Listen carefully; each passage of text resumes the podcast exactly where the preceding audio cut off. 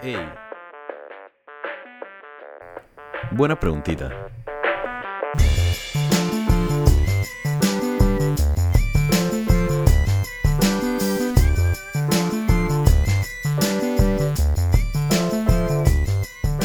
Buenos días, buenas tardes, buenas noches, madrugadas, cualquiera que sea la hora. El día de hoy estamos aquí reunidos para hablar de un instrumento musical. Así es que bienvenidos a su escuela de música más cercana. El tema de hoy es el ukelele, el instrumento que para muchos parece de juguete y para otros una herramienta única para diseñar melodías caribeñas. Empezamos.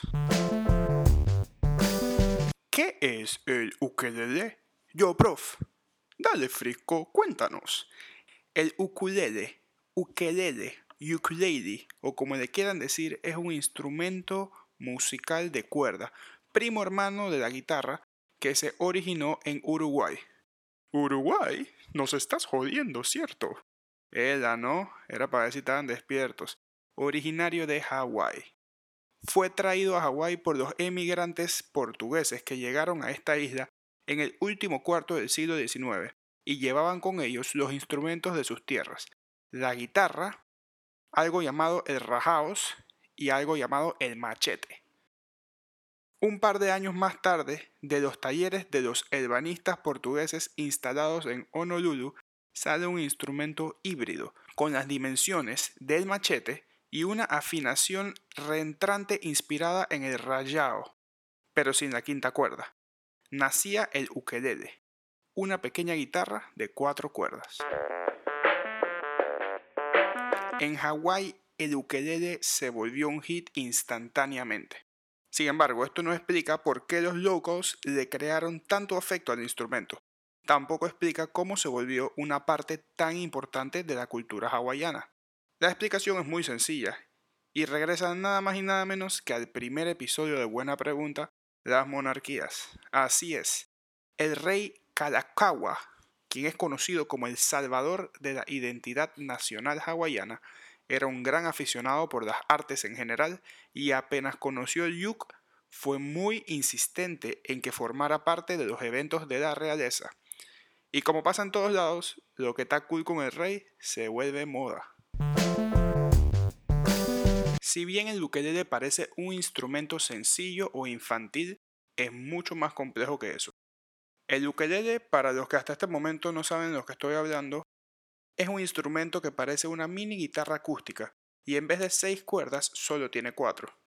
Ahora, solo con esas cuatro cuerdas el ukelele es capaz de generar prácticamente cualquier acorde.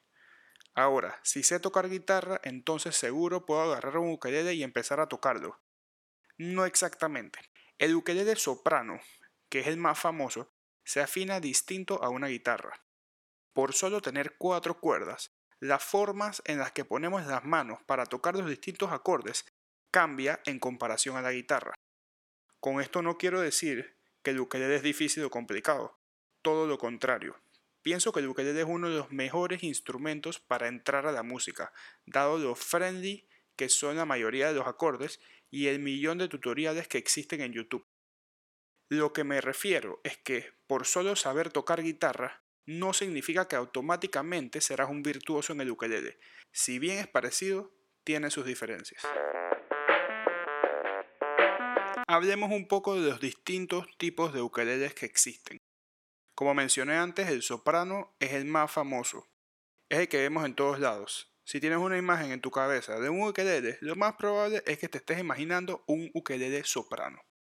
Siguiendo en orden de tamaño le sigue el ukelele concert o concierto. Es muy similar al soprano, solo que es un poco más grande. Mantiene el sonido tradicional del ukelele, solo un poco más profundo y un poco más alto gracias a su tamaño. Luego le sigue el ukelele tenor, este es sustancialmente más grande que el soprano. Su sonido es mucho más profundo y mucho más alto. También es más versátil porque puedes usar diferentes tipos de cuerdas al afinarlo. Finalmente tenemos el ukelele baritono. Este es el más distinto de todos los ukeleles y el que más se parece a una guitarra. Primero que es el más grande de todos. está afinado igual a las primeras cuatro cuerdas de la guitarra. Si bien el ukelele de barítono retiene el sonido y la sensación del ukelele soprano, su sonido es mucho más profundo y no tiene tantas vibraciones agudas. Así que recapitulando tenemos el soprano, que es el original o el más tradicional, luego el concierto, le sigue el tenor y finalmente el más grande, el barítono. Si eres un principiante, el ukelele de barítono probablemente no es para ti. Su afinación es totalmente distinta a la de los otros tres ukeleles y su tamaño similar al de una guitarra hará que la curva de aprendizaje sea más empinada. Bueno, señores y señoritas, así concluimos la buena preguntita de hoy. Espero que hayan aprendido un poco de este instrumento tan versátil.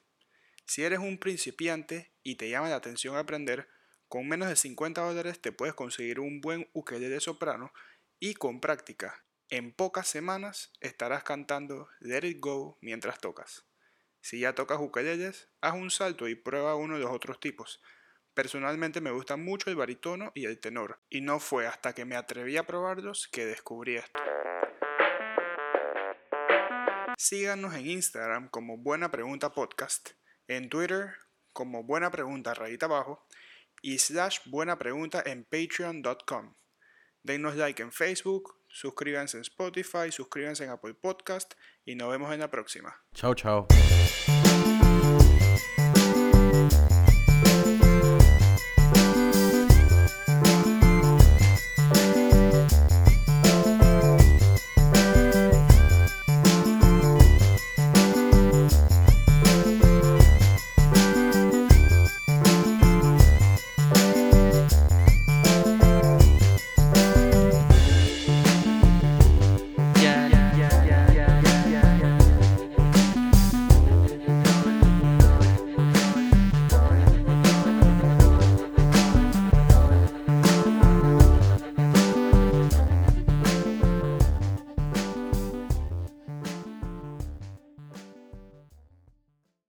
Buena Pregunta es una producción de podcast artesanales.